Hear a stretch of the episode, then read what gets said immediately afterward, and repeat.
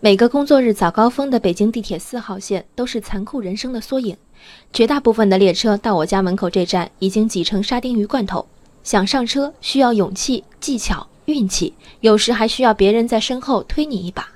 偶尔来一趟从这站始发的空车，你就看吧，从车停稳到人哗的涌入坐下，只需要三五秒钟。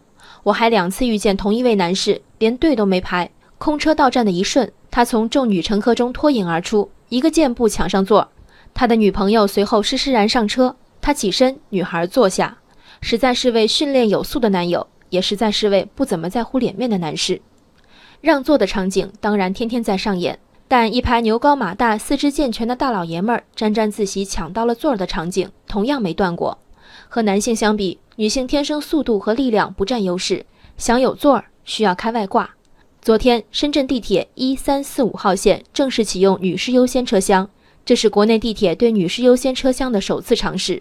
上午十一点，有记者在深铁四号线会展中心往福田口岸方向的一班地铁上看到，女士优先车厢内共有十七名乘客，其中男性九人，女性八人。图片中有女士站着，而一半座位被男性占据，外形多年富力强。在今年一月的广东省两会期间，有政协委员提出关于广州地铁设立女性专用车厢的提案，其中说，由于过于拥挤，上下班高峰期乘坐地铁的女性在地铁上被狠狠夹在人群中，难有尊严。巨大的人流量也产生诸如性骚扰等问题。提案在深圳和广州付诸实践后，网友关注的问题则多为既已分别对待，还有脸高唱男女平等，以及一个日常的乘车都要把女性单独划分出来。难道不是明目张胆的歧视？多年前，有一位外貌和气质都酷似演员许晴的朋友和我约见。平时时髦的他，那天突然穿了球鞋、牛仔裤、大棉衣。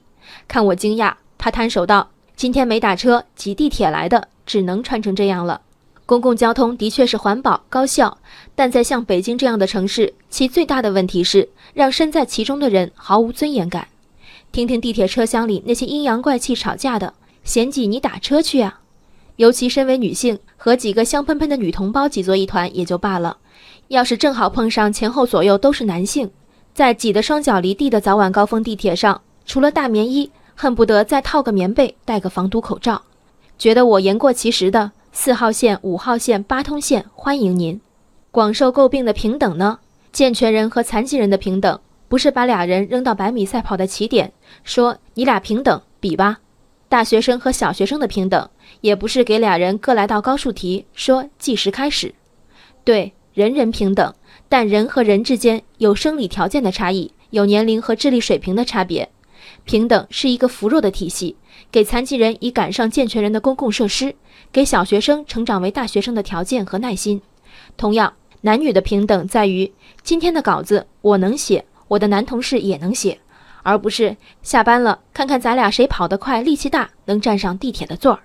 二零一二年，我第一次去美国华盛顿，当时最难忘的是，每到一处，男士都会主动为陌生女士拉开公共场所的门。有两次，我离门还有几十米远，前方的男士回头看到我，就拉着门一声不吭等着。对于改变一代男性的社交礼仪，地铁女士车厢的作用也许没有那么大。但我希望这些粉红的女士优先标志能照进下一代的眼里，希望到我儿子成年时，他也能力所能及的为陌生的姐妹扶住一扇门。人生海海，见微知著。我是静文，下期静观见。